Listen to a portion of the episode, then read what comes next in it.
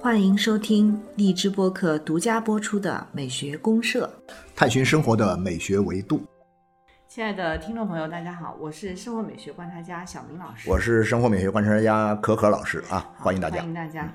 柯老师，今天是一个非常特别的啊，特特别别的的日子，对 对对，一般人可能不知道今天有什么特别哈。对其实我们这节目呢，本来是昨天周五播的啊24特意对特意移到了这个九月二十五日。九月二十五日呢，其实是个很特别的日对子，这一天是什么特别的日？呢子这一天是中国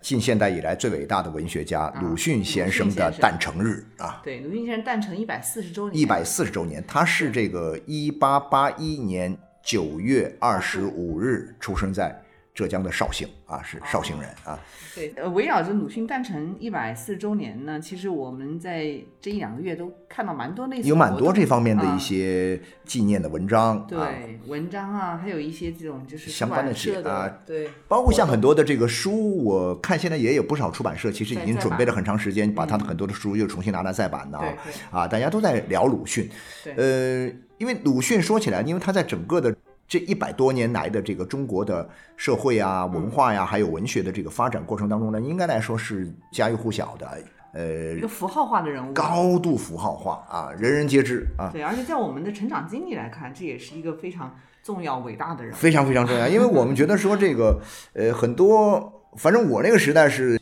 小学里面就有这个鲁迅先生的文章。一路读过来了，啊，就一路读 下来啊，对读到这个高中毕业，然后读大学，碰巧我又学的是中文系，文学对啊，又学中文系，那更不得了了。那就是说，好像这个鲁迅真的是伴随着我的这个嗯，呃一成长的，成长，真是伴随我们这一代人的成长。那后来其实也差不多啊，嗯也差不多。所以说，我觉得我们今天在这个鲁迅先生诞辰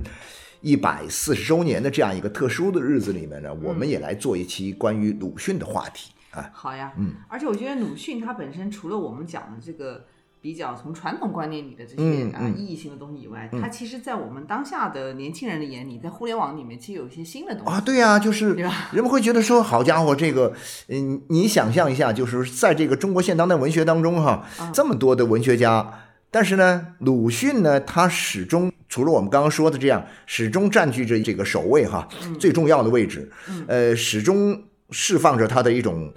巨大的影响力。但同时你会发现，他这种影响力呢，他在不同的时代，嗯，它产生的影响是不一样对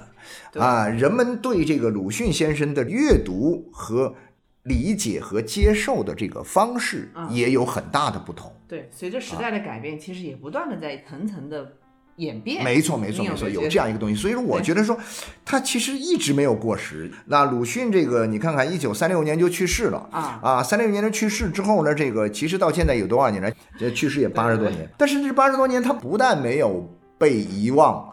反而会被更经常性的被人提起。但这个当中有一个很有趣的现象是什么？就是说啊，我们今天在提鲁迅的时候，可能跟三十年前、四十年前啊，提鲁迅的时候，我们那种提他的方式也不一样。对，非常不一样。其实啊我觉得柯老师，我们可以呃回顾一下来讲，对对对有关于对对鲁迅的一些很经典啊，很经典的深论刻述。那咱们先不着急，我们正式聊之前，咱们先把今天的音乐啊起对个对调儿啊。就对我音乐觉得，先就来关于鲁迅，其实就我个人的这种体验而言，就是我每一次。一想到，比如说我一读鲁迅，一聊到鲁迅的时候，如果说我一定要去音乐当中，在古典音乐当中去找一个跟它相对应的一个音乐形象的话，嗯，其实我经常会想到，那一定是在贝多芬的音乐里面才会有。对他俩啊确实有点像 就是有点像嘛哈，你给人斗士嗯呃，有斗士那种感觉革命者啊，对对对，所以说我讲今天咱们这个来聊鲁迅之前。呃，他的各种形象的演变呐、以及我们这个时代对鲁迅的接受啊，等等这些方方面面东西没有展开之前，我们想来看一个我认为可能在精神气质上啊更接近鲁迅的一个音乐形象。啊，那么就是我认为是出现在这个贝多芬的钢琴奏鸣曲，就是他的第八钢琴奏鸣曲。哦，悲怆啊，悲怆钢琴奏鸣曲里面，而且我们知道这个贝多芬有很多的作品里面有很多的名字，都有很多，比如说月光啊，刚刚过去的中秋节对啊，大家都在说，呃，都要听这个贝多芬的这个月光奏鸣曲，啊，啊，好像都有那么一个名字对咱们。但听到其这实那个名字，对对对，其实那个名字呢，呃，不是贝多芬自己起的，都是后人给他起的。包括像我们听的《皇帝》哦啊、啊，那个钢琴协奏曲也都是后人起的，但是这个悲怆是他自己起的。他真的给他自己这个音乐这个首曲子起了个名字，就是叫悲怆这叫悲怆，啊。所以说，我觉得我们可以来先听一下他这个悲怆开头的这个部分，非常庄严，就是悲悯之心啊，就是有吗你一下感到有有有啊有，所以我们先听一下它这个开头，啊，一个这样一种悲怆的形象，怎么透过他的这种很独特的音乐一下子传递出来？嗯啊，好，好，谢谢现在先音乐听一下，嗯，OK。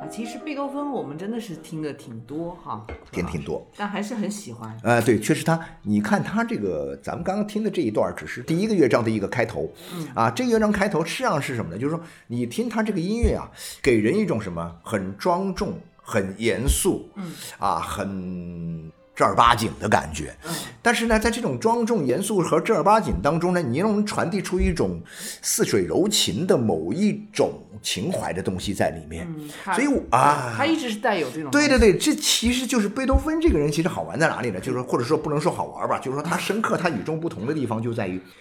他很正，但是呢，很正的时候又不会那么给人一种很僵硬的感觉，对很这种刻板的感觉。他内心里面，他内在的有非常丰富的、非常细腻的，呃，这种情感。呃，那么我觉得像鲁迅其实也是一样。啊，鲁迅他的正面形象其实确确实实是我们大家所感受到的。我认为其实是什么呢？就是当年上个世纪四十年代写这个《新民主主义论》这篇重要文献的时候，他关于鲁迅的那段。非常非常重要的评价，那里面说到的是什么呢？就说鲁迅是什么呢？首先是文学家，然后是思想家，然后是革命家。对，革命家啊，对，然后说鲁迅是新文化运动的旗手，是民族英雄，啊，然后呢，更重要的，他强调了鲁迅是咱们的民族英雄，他身上有一种什么，就是殖民地和半殖民地的这样一种国家里面的人民所具有的一种难得的一种硬骨头精神对啊，没有丝毫的卢颜和悲戚啊，啊，这种你能看到鲁迅他这种形象啊，他真的是很阳刚，然后呢又很具有。用我们后来常用的一句话讲，他其实真的是富有战斗性的一个形象。对他其实是很有革命者的感觉，而对且啊对这种对革对命者呢，他是用笔来战斗嘛，用笔啊，他所以不那是时候说我们讲，比如说鲁迅先生，他的这个文章是什么？似匕首啊，对像头枪啊，匕首和头枪的这种感觉对。那其实我就会想，我们那个时候从小开始，从七十年代一直到这个八十年代嘛，就那个时候一直读的鲁迅，其实基本上都是这么个形象啊。那么这个形象呢，一直。是我们去研究鲁迅，我们去阅读鲁迅，我们去思考鲁迅的时候，呃，他的一个基本的参照系。这个影响也是很深，对对对对对，对就然是然后这呢，种强调他的这样一种，就是说他这个人深刻不深刻，他很深刻，但是他深刻是因为他很富有战斗精神。呃，然后呢，就说你会看到，不管是他的杂文里面，还是他的日常的散文里面，还是他的这种重要的小说里面，嗯，它都带有这种就是殖民地半殖民地时代的那样一个大的背景下，嗯，呃，我们讲到是能够代表我们这个民族脊梁的某种东西在里面支撑着。对，它有文人风骨的东西啊对对对然后对对也有这种就是文人，好像一种非暴力革命者的这种啊，有这种感觉，对吧有这种感觉，啊是让是人是，觉得好像很尊重的一个对形对象。对对对但，这个柯老师，我不知道您的感觉啊。其实到了九十年代之后，特别是我们到了呃二十一世纪互联网时代之后，其实我感觉鲁迅形象变化挺大也的变化很大。但是呢，互联网是一个新的一个转折点。啊。嗯互联网就说近二十年来，呃，鲁迅的形象呢，在随着互联网的这种普及，以及互联网所带动的这样一种各种各样的新的这种文化思潮的出现，嗯，还有人们的这样一种思维方法、情感表达方式的一种改变，嗯鲁迅的形象又发生变化。那么再就是说我刚刚说到的，在互联网之前的一段时间里嗯面，就比如说从八十年代到九十年代这样一个过程当中，鲁迅的形象其实已经从原来我们讲到最早在新民主主义论里面关于鲁迅这个旗手啊、主啊、将啊主将啊民族和这种英雄啊民族英雄啊、啊硬骨头啊等等这种形象上呢，已经有已经有变化了变化。这种对变化呢，呈现出一种什么呢？多元化啊，多元化的一种状态。这种多元化的状态其实是基于什么呢？基于八十年代那个时候中国所出现的一种什么思想解放的潮流。啊，思想解放的潮流之后，带动了我们的很多的以前所忽略的很多问题的一个思考。呃，比如说我们会反思我们的传统文化，嗯啊，我们觉得说中国为什么那么落后？以前我们可能很简单说，因为我们落后是被人欺负，纯粹被人欺负，是因为欺负我们的人太坏了。嗯啊，对，然后呢，因为看了鲁迅的东西之后呢，你就会发现，但固然欺负我们的人很坏，但是我觉得我们身上也有很多不好的东西。对，再加上五四新文化运动起来之后呢，那样一种对传统文化的批判，嗯那么鲁迅毫无疑问是新文化运动的旗手，那么他身上所代表的这样一种对传统文化的这样一个批判精神，嗯呃，在这个时代，在八十年代以后呢，就被强调了出发来。扬光大，啊，发扬光大，嗯对我们就觉得说，哎呀，我鲁迅他对国民性的批判，对对哦对啊，这个东西就特别包括明显。对中国劣根性，对对劣根嗯性对，还有对我们中国历史的很多的这种评价，甚至延伸开来，他关于中医的很多的这种评价等等等等。这个时代我有印象，就应该是在八十年代的样子。八十年代那种开八始十的年代，因为他那个时候就开始对这种反思文，就是包括伤痕文学，其实对也有伤痕点文学、反反思文文学，，就呃，那个时代，所以又对把鲁迅的很多东西拿出来看。鲁迅就变成一个批判，更强调他的。对我们自己传统文化的这样一个批判者的这样一个形象，就特别呃强调出来了。对，所以这个解读又跟之前还是略有一些不又有一点不一样啊嗯，更多应该元是一个进步吧，我觉得对是一个对嗯进步。然后还有一个东西也很有意思啊，就是说在八九十年代的时候，人们可能更多还会强调什么呢？就比如说我们强调鲁迅作为一个文学家，他虽然是个文学家，但他这个文学的可能不是说像以前那样为了反封建、反呃殖民地、半殖民地的这样一种这个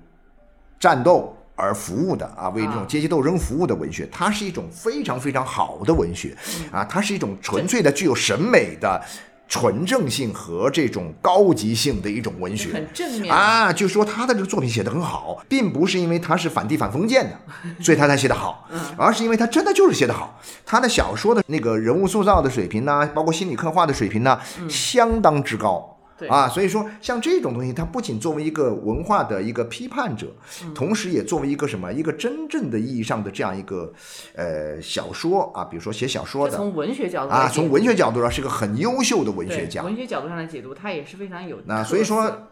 嗯基本上人们推不翻这样一个观点，就是说，在这个新文化运动以来，小说写的最好的嗯，短篇小说吧，他没写过长篇，对吧？对对短篇小说写的最好的，没有谁能超过鲁迅的。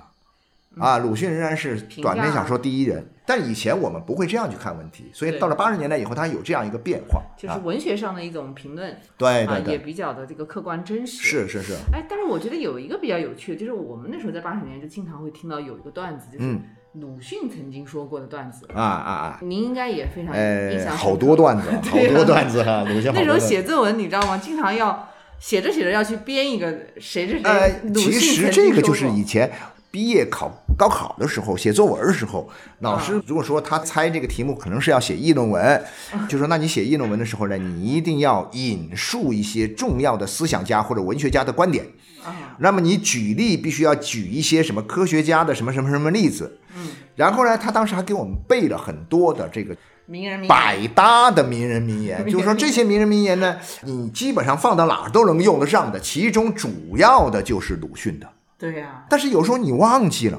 啊，对你比如说就会编一个你忘记了，我们就自己编啊，我们就自己编，觉得说正如鲁迅先生所说。对，啊，然后叭叭叭叭就开始说了，但那个时候它没有形成潮流，但是很神奇的是，小明老师，您刚刚说的这个说法呢，到了互联网时代，哦。突然一下子变成了一种，呃，很常见的现哦，象。我知道了。互联网时代不仅是他的什么鲁迅曾经说这个京剧，还啊有各种表情包啊，对的，各种表情包、京段剧子啊、各种段子，互联网时代一出现，鲁迅的形象突然一下子又刷新了，对，又梗王，对他变成了一个梗王，而且就好像亚洲第一梗那王，有一种说法叫鲁迅是亚洲第一梗王，对这个啊，称就觉得很好玩。人家是鲁迅以前说过的很多话呢，就被移植到了这样一个互联网的各种各样的情景当中，对啊被重新的解读和再利用。对拼接啊给各他种拼各接种拼接。对呀、啊我就会想起那时候很好玩，就是鲁迅有一个很有趣的一个说法哈、他一篇散文里面说到哈、院子里面有两棵树嘛，嗯啊啊，一一棵棵是是枣枣树，另一棵也是 枣也是树枣，对吧？？我记得在八十年代那时候，我们去分析啊，从文学的审美修辞的角度去分析为什么要这么写啊，我就想起以前老师可能跟我们讲，鲁迅写杂文的时候跟他写散文时候的心态是不一样的。对写杂文呢是战斗的，嗯写散文呢是比较放松的，比较放松比较放松，比较闲散闲的散。对当你用一种很闲散的心态去面对你周围的环境的时候呢，你也就会显得有一点点那种看上去挺无聊的感觉啊。但是在这个过程中，你去享受生活的一种闲散啊。所以，哎，我们家院儿里有。两棵树，一棵是枣树，另一棵也是枣树对啊。我们那个时候是这么解释的，但今天人也不解释了，只是觉得这个好玩儿，对，直接这个段子就很就拿来了哈。这个屋里有两个人啊，啊，呃，一个是男人，另外一个也是男也是男人，人就一个好玩逗乐的作用嗯，啊。但是这样的话呢，你这么一说，显得你很高级，对是吧？你是用鲁迅的话拿来做梗，然后呢来玩梗，柯老师，我觉得这个现象挺有意思，我们可以来就是一说起咱们可以聊聊聊，，就是说对他怎么会成为一个梗鲁王迅呢在对他为什么会成为梗王？我觉得这个成为梗王，他一定要有一个基本的前提，就是说这个梗被广泛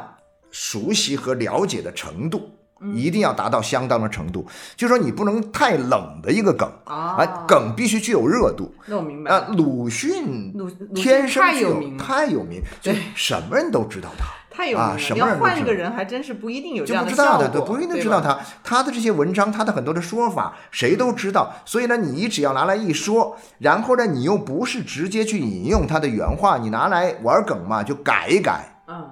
啊，重新的拿来编一编，然后突然大家觉得，哎呀，这个很机智啊，啊，很搞笑啊，就会达到这种很神奇的效果，往往又跟当下的情形。啊，结合到很好的话呢，你就会觉得说，哎呀，好像也不知道是你穿越了还是鲁迅穿越了，所以它会产生一种很神奇的这样一种传播效果。没错啊嗯没错，我觉得它的这个传播效果特别好，有两个原因，一个呢就是说，呃，鲁迅这个人确实是非常有名，嗯嗯啊，就嗯，像您刚才说的，其实，在不同程度上，比如说像老一辈的人哈，嗯他也会觉得鲁迅是啊，他们那个时代就非常有名的人，对很有对影响力的人。但你说现在年轻人，比如现在那种零零后，他为什么也会觉得鲁迅特别有名？不知道您知不知道，中学生课本里面，嗯鲁迅是个噩梦来 着。我知道啊，就是说他是噩梦啊，考试但是必你考你比如说哈。这个东西它是这样的哈，就是说它首先其实反映了一种什么样的情绪呢？恰恰就因为它是噩梦，然后呢，这个东西呢，你来分析一下这种这种噩梦的这种情节哈。啊，我是这样来看的，比如说，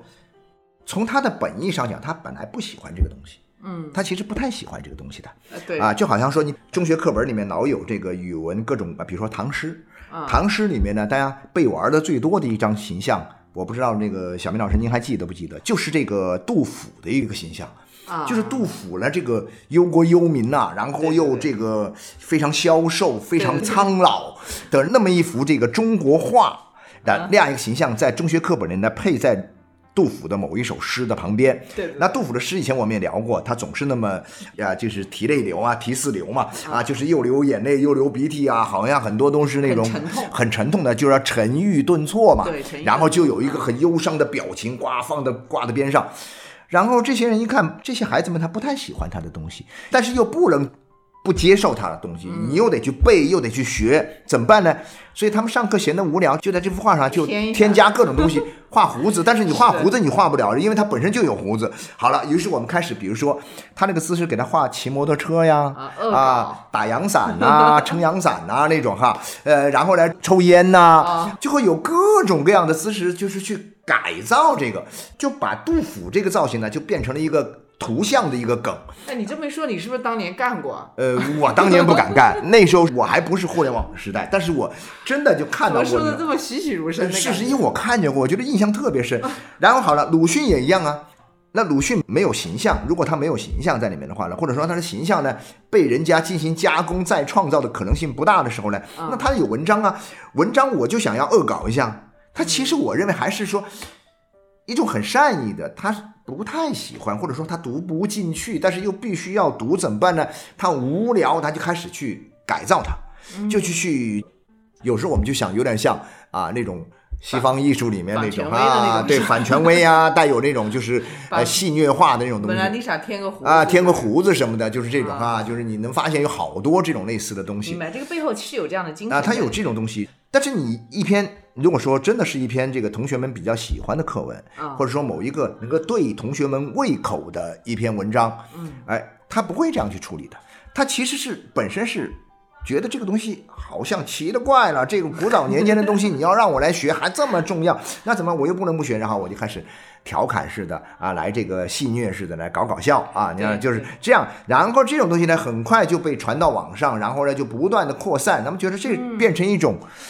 全民狂欢的一种特有的形式。变变成了梗王了。对，变成梗王，然后再加上鲁迅的名气确实特别大，谁都知道，一说大家全部是会心一笑，对不用你去百度啊。我们知道，很多时候我们现在在互联网上看到很多人在玩梗的时候，啊我们看不懂的人就只能去百度啊，对吧？啊，这是个什么梗啊？这是个什么梗？但鲁迅基本上不需要，因为嗯从小学到中学到大学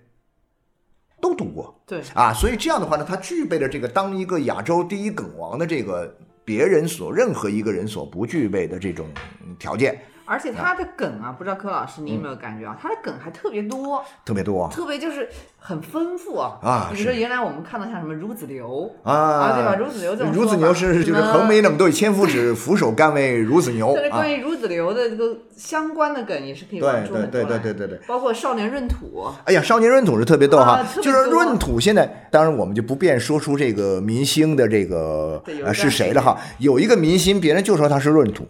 啊，我相信，嗯，咱们这个社员们听到我说的这个，你们都知道是谁啊。那这个闰土说出来是啥？他表达了一种对这个明星的一种很特别的一种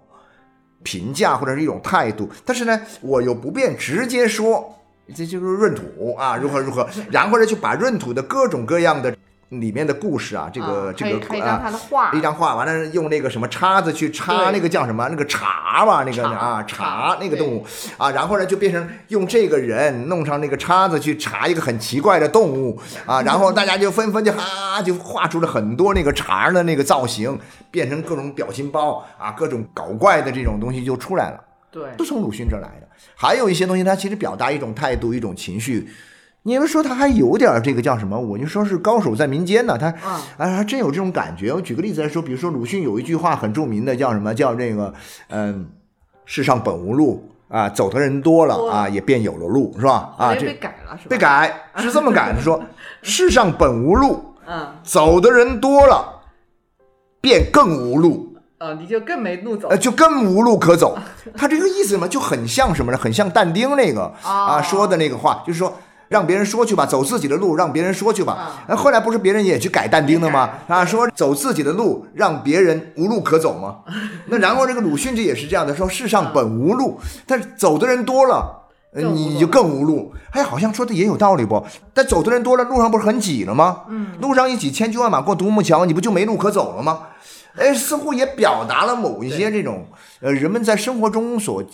积累起来的一些啊、一些经验啊啊经验啊感受啊，对或者说一感受些啊认知啊等等，对你就发现鲁迅就不断的被广泛的使用。我记得以前我们也会用鲁迅的一些，嗯，我觉得在八十年代，其实这种玩梗啊，把鲁迅当一个梗王在玩啊，嗯在八十年代那个时候就已经有了。比如我们对会经常开个玩笑什么的对哈，鲁啊比如迅说曾经说过，其实也啊，鲁迅算说过什么什么东西，比如说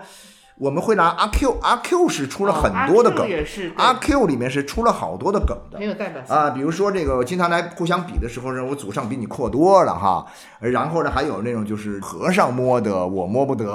啊，像这种。那么还有包括像那个孔乙己也有梗的哦是吧？孔乙回己有的四那种个写法是对吧？那个关于回的啊，写法回字有四种写法，你晓得不啊？你这个有嗯四种写法，最常用的叫什么？呃，这个偷书不算偷，啊，是吧？这是也是窃啊，就是说对对这种东西其实是我们那个年代，在八九十年代的时候，你要说玩梗啊，那个时候就已经开始玩了。嗯，但今天玩梗呢，跟那个时代的玩梗呢，还不太一样。真的就很今不一天样。形式上更丰富了。，对对对你有没有对，觉得形式上更丰富，什么都会给你翻出来。对似乎你觉得说，哎，这个东西不是个梗啊，哎，他也能够把它玩成个梗啊，就是说就很好笑，它跟那种情境的这个结合度会更高啊，特别特别高。它因为我不知道你有没有一种感觉哈，嗯它因为有一种很有趣的反差感。啊，你像鲁鲁迅这样的一个形象，这样的一个革命旗手，一个主将，一嗯个民族英嗯嗯雄、嗯啊嗯，那他的在出现在各种这个课本里啊，或者是我们都是看很到的正面，非常非常非常正正面，面而且非常严肃很啊严，肃非常对，充满正义感啊那种哎一啊，般都是这样的一种形象。那这样一种形象里面，他把旁边用一种这种网络语言的这种戏谑的方式给他拼对接啊，我就看见过有人这样玩反差啊，很大对，哦反差很大。比如说七八十年代的时候画鲁迅的宣传画的时候，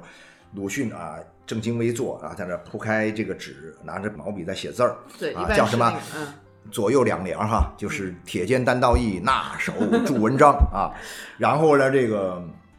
就有人就来改了嗯啊，就是说铁肩担道义，捺手来撸串儿，他就用这个来改。这鲁迅手里拿的呢，就变成了不是笔，而是一串麻辣串儿烧烤麻辣 串儿啊，就是铁肩固然担道义，可是呢，我捺手我来来撸串儿啊对，对你就会发现他们用这种玩法形成一种强烈的反差感。嗯嗯嗯，啊，那么这种戏谑的效果就会出来。对，这种应该是在我们这种现当代的文化里面，它其实是属于后现代主义的。所以说就讲到嘛，就是说其实是鲁迅在互联网文化博兴的这个时代里面，他嗯变成了亚洲第一梗王。对，它反映出来的现象是什么呢？其实它反映的不是说鲁迅像我们传统的表述里面说的那种，类似于像啊鲁迅的文学作品很有生命力啊，鲁迅的思想影响深远，它不是这个意思。嗯，它反映的是我们今天这个互联网时代文化的一种后现代的特征。对，对，啊，它反映的是这个特点。这个特点呢，这种文化的一个特点的一个具体表现，最明显的是什么呢？就是说，就像鲁迅的那个自己说的这样，是拿来主义的，啊，拿来主义。我觉得什么好玩儿拼贴感，啊，对我就拿来拼贴，甭管你这东西啊搭不搭、贴不贴，我觉得它贴它就贴。那我通过我的玩法，让它两个东西产生一种奇异的一种反差效果。对啊，，大家就会觉得哈哈一笑，觉得很很好玩儿，很有趣。所以说，我们讲到这种后现代的文化，这恰恰就是它的一个特点。后现代，我们有时候经常会这样说，嗯，后现代跟现代，包括跟古典传统的，它的最大、最大、最大的一个不同在于什么嗯呢？后现代永远不创造，只利用，啊，就是它不去创造一个新的东西，就好像比如说我们来说的互联网的这种经济一样，嗯互联网经济它不是制造业，对，它本身不生产，但它我可以弄一个平台出来，嗯，我弄了一个平台，我把程序一写出来，我把它弄出一个大平台，嗯那你各种制造商你在我这个上面来卖东西，对我他通过这种方式去创造价值，对他吧？创造的是一种思想和理念的东西。对对对，是这样一个。对，它是其实是赋予你一个新的嗯对对对这种对想法对的东西，没但它错不是说实质性的去做它创造，不是那种制造概念上的对那种创造，物化的啊那，种对，它不是物化的。对所以说你看，你包括像这种思想文化的这种原创性的这种这种作品啊什么的，其实都很少。所以嗯呢，它主要是什么？利用以前固有的各种各样的全方位的各种资源，嗯，拿来为我所用。嗯呃，今天把这个 A 和 B 结合一下，明天把 C 和 F 结合一下，甭管怎么结合，反差越大，效果越搞笑越好。嗯所以说这种文化呢，首先它的这种手法上具有很鲜明的这种拼贴感。对，它在手法上来说，一个是拼贴，嗯，嗯然后还有一个就是它比较偶发性。哎，对，你永远预测不到下一步谁会要玩什么梗，对，有它时候是真的是这样的。对，它是充满了一种就是不确定性的。对，啊然这种后才好因玩为这样，哎呀，就会有一种所谓莫名其妙的期待。比如说，我们就看一些吐槽大会啊，我们就看一些这种脱口秀的节目啊。嗯好啦，某某选手要出来了，我们往往真正的心态是这样的：我们不是说要看他要讲什么内容，我们现在每个人都期待说，哎，这哥们儿下面要玩什么梗嗯嗯，啊，他会爆什么梗出来对啊，我们就期待这个东西。然后他爆一个梗的话呢，完全出乎你的想象，然后呢能够产生很好的效果之后，你觉得哇，太妙了，太妙了。啊嗯，越新奇越好，对啊、所以越这出个乎意料越没好错。所以这个后面还有一个就是它其实是一种交互性啊，啊，它也很强调你的参与。没错没错，就是对你的关注啊，你的这种点赞，啊，你的这种评论各种东西哈，你被对卷进去，这对就是一种它所带来的一种很神奇的一种交互，对对呃，然后这个东西呢，它追求一种很奇怪的效果，就是一种喜剧性的戏谑感。嗯啊，我觉得这个是后现代文化普遍都具有的这个特征。对哪怕是一些很悲剧性的东西，你比如像鲁迅，很悲怆的呀。可是一个很悲怆、很很严肃、很正经的鲁迅，到了这个互联网的那块，通通变得这么搞笑呢？对，变成了一个亚洲第一梗王。对呀所以这个你像挺有意思。就是你突然发现，这个蒋兆和先生画的这个叫什么？那个杜甫的那个画像啊他突然骑了辆摩托车，啊、戴着墨镜，抽着个雪茄，你会觉得啊，太搞笑了吧？哎，因为这种拼贴带来的一种搞笑的效果。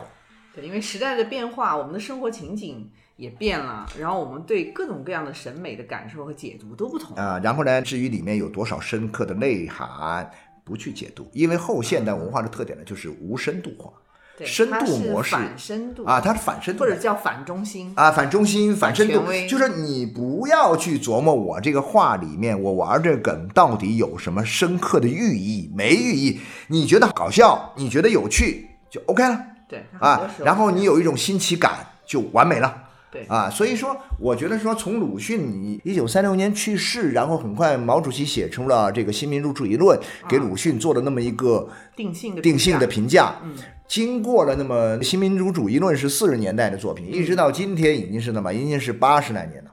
这八十来年，差不多八十来年吧，嗯，七八十年的历史当中，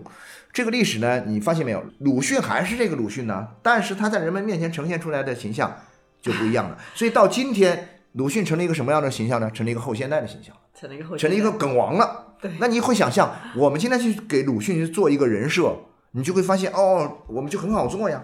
啊，那他就是一个梗王，他随时会爆出很多的啊这种很爆的梗。现在的年轻人去看鲁迅，有时候我跟我的学生也在说这个事儿，我说，哎，我说你们要多看看鲁迅。啊，然后呢，现在学生，我只要一提鲁迅俩字儿，他们都会会心一笑。我就说很奇怪呀、我说我提鲁迅你们就笑，你们知道这个情境里面，比如说你一提鲁迅，大家就会会心一笑；你一提王尔德，也会笑，也会心一笑，因为你知道互联网上有多少所谓王尔德的这个语录，对百分之九十都是假的，对。都是栽上去的呀。对鲁迅也是啊，还专门有个网站是让你搜鲁迅说那什么。是鲁迅研究院的一个网 站对啊，后来说好多人去搜都崩溃 了。崩溃了。后来他不断的去扩容啊。对呀、 那成了一个非常热闹的，本来是专业人士进行学术研究，要去查找各种文献，去弄的玩意儿，现在变成了一个娱乐的这样一个呃很好的一全民个狂，欢对对对对，全民狂欢的一个东西。这也就是说是我们讲到这种文化里面很独特的一点，特别好玩的什么特？特别有意思。就特别好玩的一点就是后现代文化，它让我们去重新看待有些东西。当然，有些东西它会走过头。嗯，对鲁迅先生很多东西呢，你光看到这种玩梗，把鲁迅当梗王去看，啊而鲁迅真正他的思想魅力那啊你，可他能的就错身份过了。嗯性，你真的会错过。对，所以我们觉得说这个东西呢，适当的玩玩是可以的，嗯嗯但是不要走火 入魔啊，不要走火入魔。最重要的啊，避免自己不要走火入魔的这个办法，其实就是认认真真去读一下鲁迅的读一下作品，因为我们这个时代是段子手在影响我们这个时代的文化，嗯，对，所以这就很讨厌。他自己研究一番，研究了一番之后为他所用，而把很多其实真正的鲁迅的，比如说很多话的这种上下文，他都不管了啊，他不管上下文呐、呃，不管你的这个语境啦、他就抽出一些元素就胡乱拼贴啊，啊，所以这还是会错过很多经典。他会错过，会把你带偏，把我们很多的普通读者带偏。所以我觉得我们在今天这个鲁迅先生这个诞辰一百四140周周年年的的这样一时个候特别的时候呢，我们做这期节目呢，其实并不表明我们是很欣赏这种把鲁迅当做梗王来玩儿的那种像我其实并不欣对赏。只是当做一种后现代啊，文我这是化一种来后现代看文化，我来解读。我要告诉大家，就是说这个东西呢，如果你走偏了，啊，确确实实是会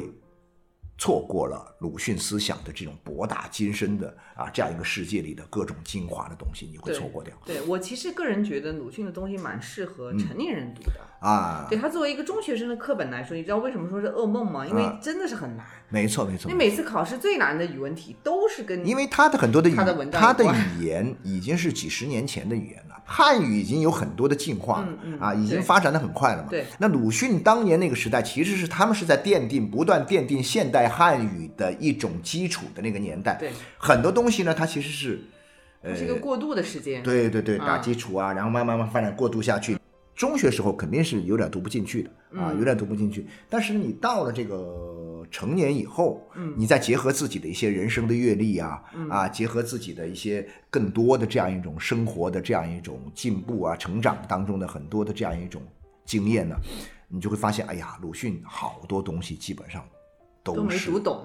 以前根本没读懂，都没读懂，就是吧有今天的话来说，哦，你读的是一个假鲁迅。是啊，其实是你自己还没有到那份儿上。啊对，他有很多东西都是蛮深刻，对值对得对细嗯对读。对，所以我们今天呢就聊了这期内容，所以说呃，希望大家能够还是